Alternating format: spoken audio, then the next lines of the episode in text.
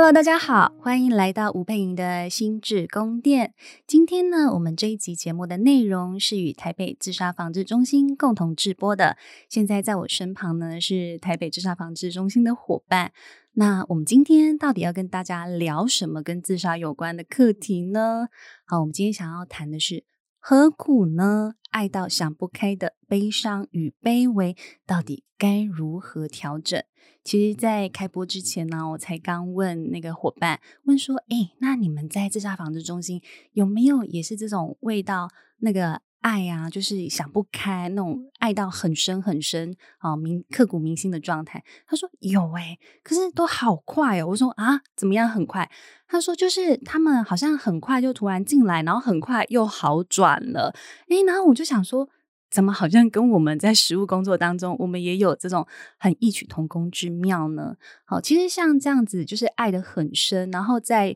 失恋啊、关系断裂那一刻，他会突然觉得有一种穷途末路的感觉，然后他会觉得天崩地裂，好像全世界都抛弃他。然后在那一刻，他就会想要结束他的生命。那有一些人，他结束的方式就不太一样。好，有一些他可能像是呃，就是喝了酒，然后又吞。的安眠药，然后他真的准备走到楼上去，然后可是就在他走着走着，他自己就断片了哈，因为他可能就是药效发作，所以他也就没有真的执行了自杀的这个行为。那我们刚刚听到伙伴他的故事是说，他其实爱上了不该爱的人，哈，这种关系里头有一点禁忌性。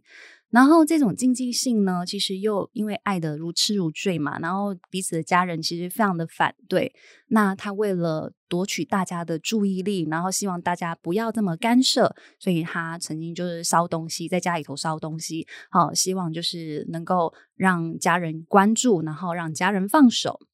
可是呢，这两个例子，好，我刚刚讲的前面这个例子，跟伙伴跟我分享这个例子，他们都共同有一个状态是。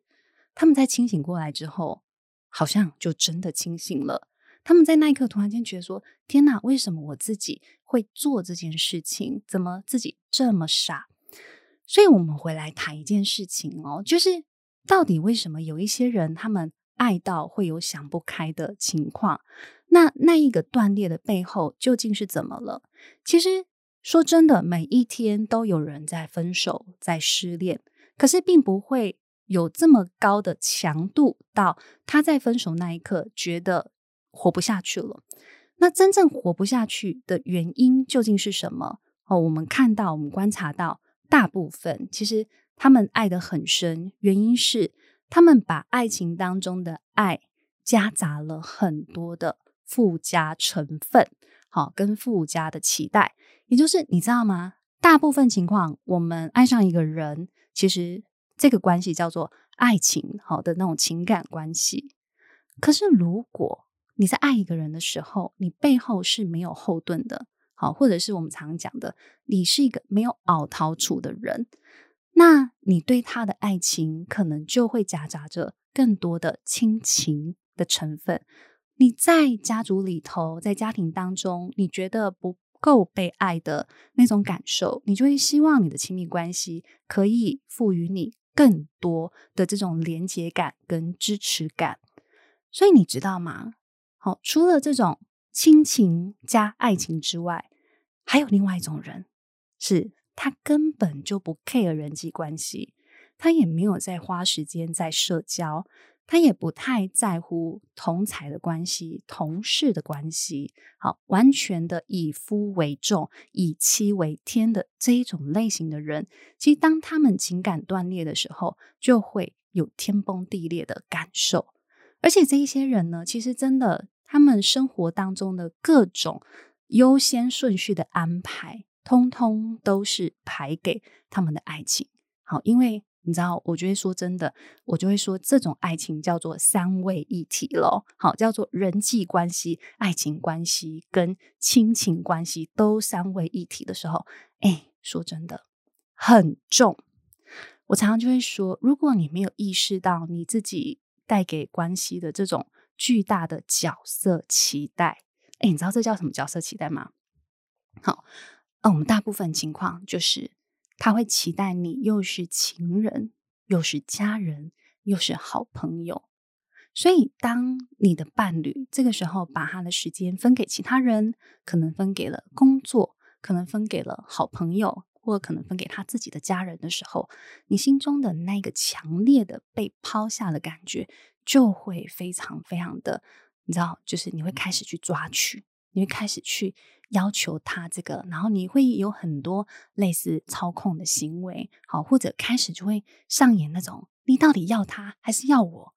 到底你妈妈重要还是我重要？哦，这一种讯息其实就会出来了。好，所以我说，就是这种爱到三位一体的时候啊，如果你是呃，人家说的，就是有了异性就没人性。好，有了呃爱情之后就不需要朋友，就不再有朋友的这种类型，请你真的要回到自己身上来，是因为我们在情感关系里真的很容易去唤醒。我们内心深处一个嗯，可能藏得很深的需求哦。什么叫藏得很深的需求？好，你知道有时候当我们在成长的过程当中，如果你知道你的家庭是辛苦的，好，如果你知道你的爸爸妈妈可能没有多余的精力给你，好，你可能从小是那种靠自己长大，好，我们说小大人类型啦，哈，或者是你从小就很精明干练，好，大家都。对你不太需要操心的那种乖孩子类型，哈，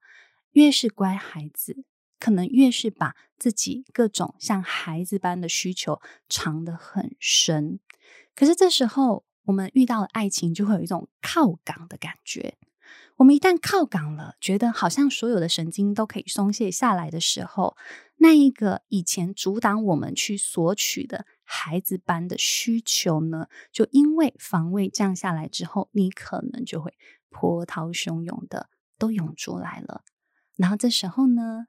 当然首当其冲的就会是你最亲密的伴侣。然后，当你的亲密伴侣呢，可能一开始他不一定是被你这种就是像孩子般的样子吸引嘛，他可能会是被你就是很很独当一面呐、好像还蛮能够做很多事情的那种稳健的感觉给吸引了，然后他就会突然间觉得说：“天哪，你诈骗集团吗？”好，那你知道在情感当中的反差很大的时候，可能双方就会开始有各式各样的冲突在里头了。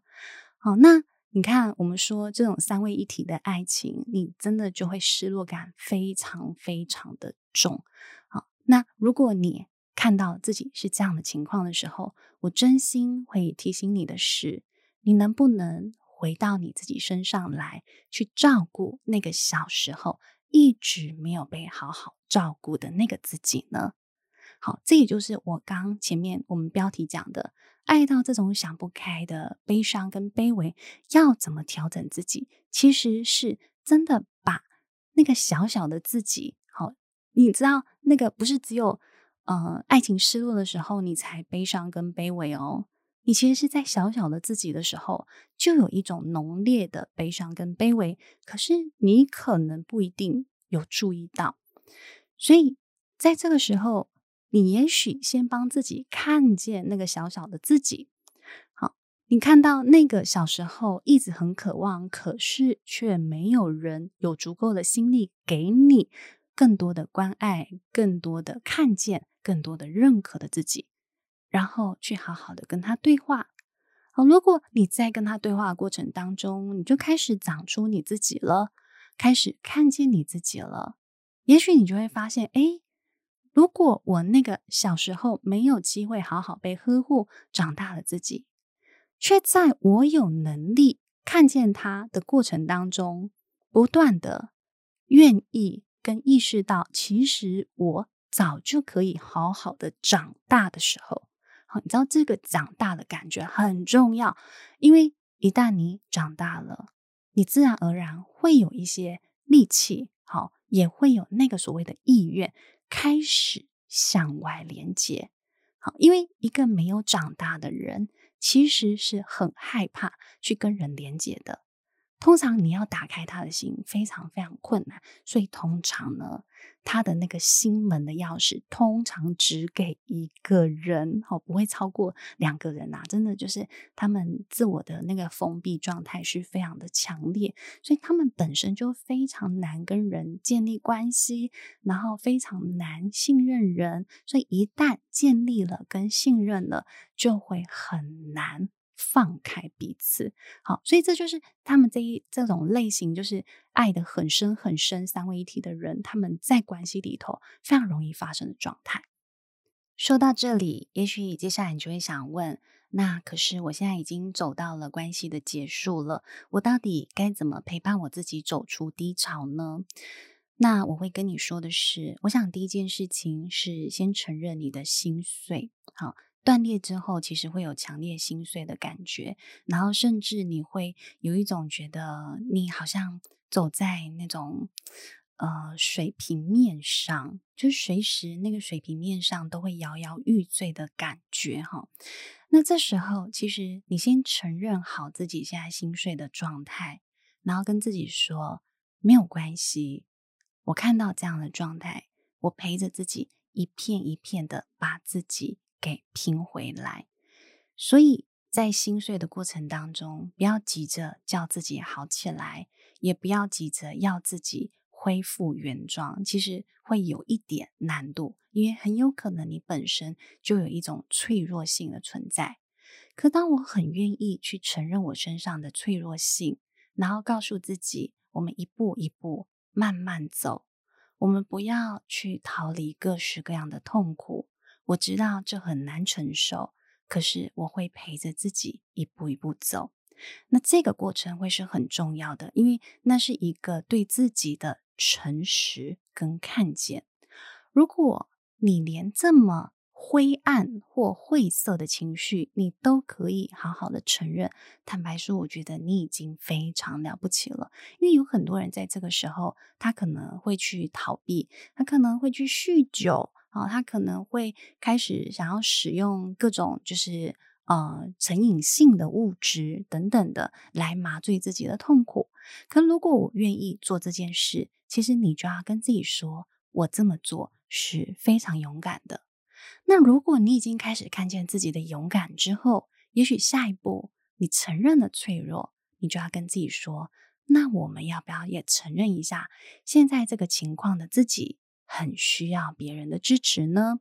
那这时候也许你就可以带着自己往外求助，去寻找支持的体系。好，支持的体系里头可能是相关的课程、相关的书籍，或者是专业人士，好，帮助你去理解何以我的自我状态在遇到一个深爱的人之后，会在断裂。就破碎成这样，其实这是一个很值得我们去反思、很值得我们去重新审视我们生命的一个过程。所以我常常会说，有时候痛苦虽然痛苦，但它是我们照亮生命最重要的契机。好，忧郁有时候也非常的难受跟难熬，但是。忧郁的发生，其实在让你重新审视你的生命究竟有哪一些模式，你究竟身上有哪一些情绪的状态、思维的状态，它可能一直是很有破坏性的。透过这样子的一个好好的全盘性的审视，其实就能够帮助你顺顺的走过这整个过程。好，但是很重要，不要急，好，让自己可以慢慢来。有时候真的会比较快。